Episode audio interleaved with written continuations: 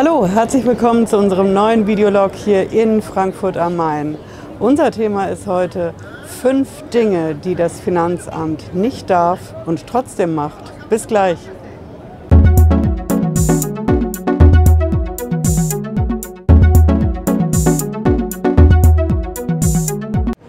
Hallo, ich bin Patricia Lederer. Ich bin Rechtsanwältin in der Frankfurter Steuerrechtskanzlei Lederer Law. Und ich sage Hallo hier aus Frankfurt am Main. An einem wunderschönen Abend hier Ende August. Und Frankfurt am Main ist heute Abend ganz besonders die Wiege der Demokratie. Hier gegenüber im Römer findet gerade der große Bürgerdialog statt zur Frage Zukunft der Demokratie, Zukunft der Paulskirche. Soll man da in Zukunft heiraten können? Soll man da in Zukunft Veranstaltungen machen? Oder wird das Ganze wirklich ein Demokratieleben und in Zukunft vor allen Dingen leben? Der Oberbürgermeister Feldmann hat eine super Rede gehalten. Die Chefin vom HR, die Frau Marx, Dito.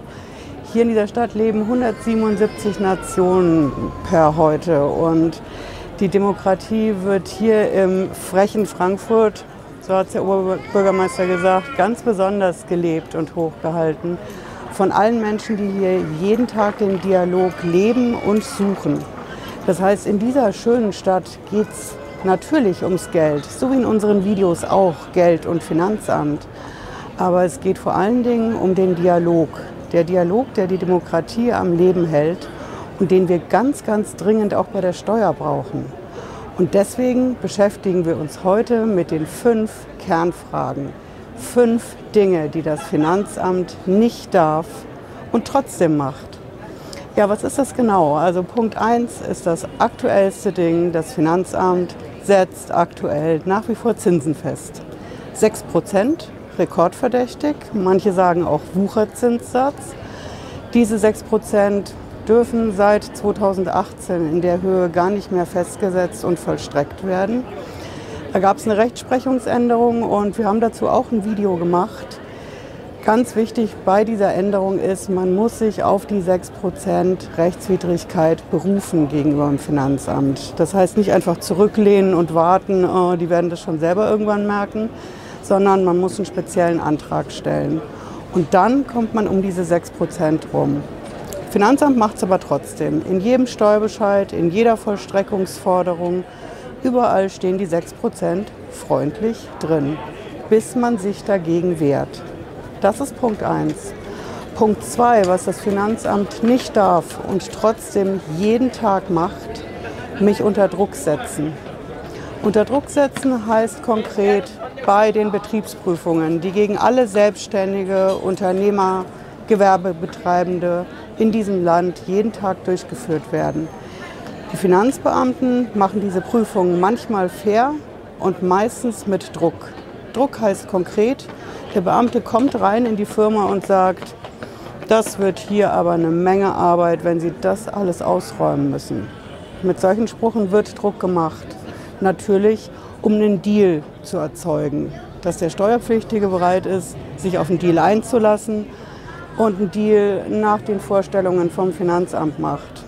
Beim Deal gibt es viele, viele Fallstricke und auch dazu haben wir eine Menge Videos gemacht.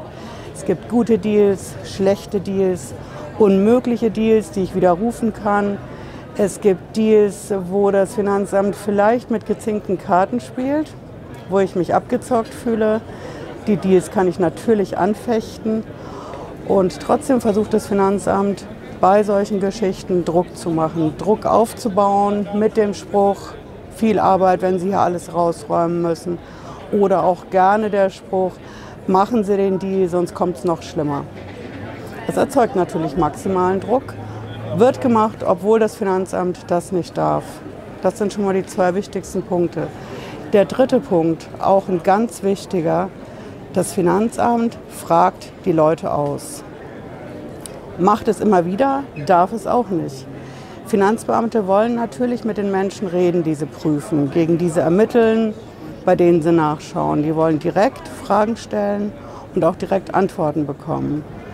Ähm, da blenden die Beamten nur gerne aus. Es gibt immer einen Steuerberater und es gibt immer öfter auch einen Steueranwalt.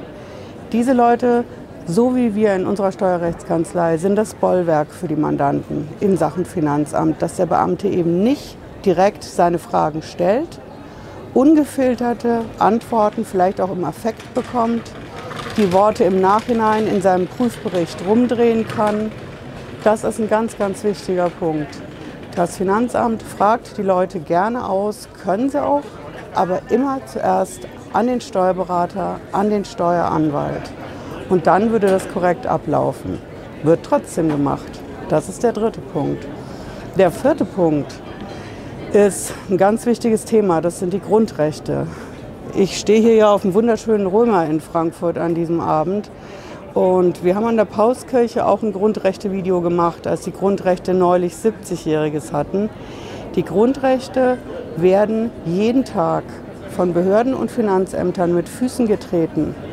Das sind nicht irgendwelche Rechte, die auf dem Papier stehen oder hier um die Ecke 1848 zum ersten Mal proklamiert worden sind. Die Grundrechte sind ganz, ganz wichtig, gerade in Sachen Steuer- und Finanzamt. Zum Beispiel das Recht auf Gehör. Mir muss Gehör gewährt werden.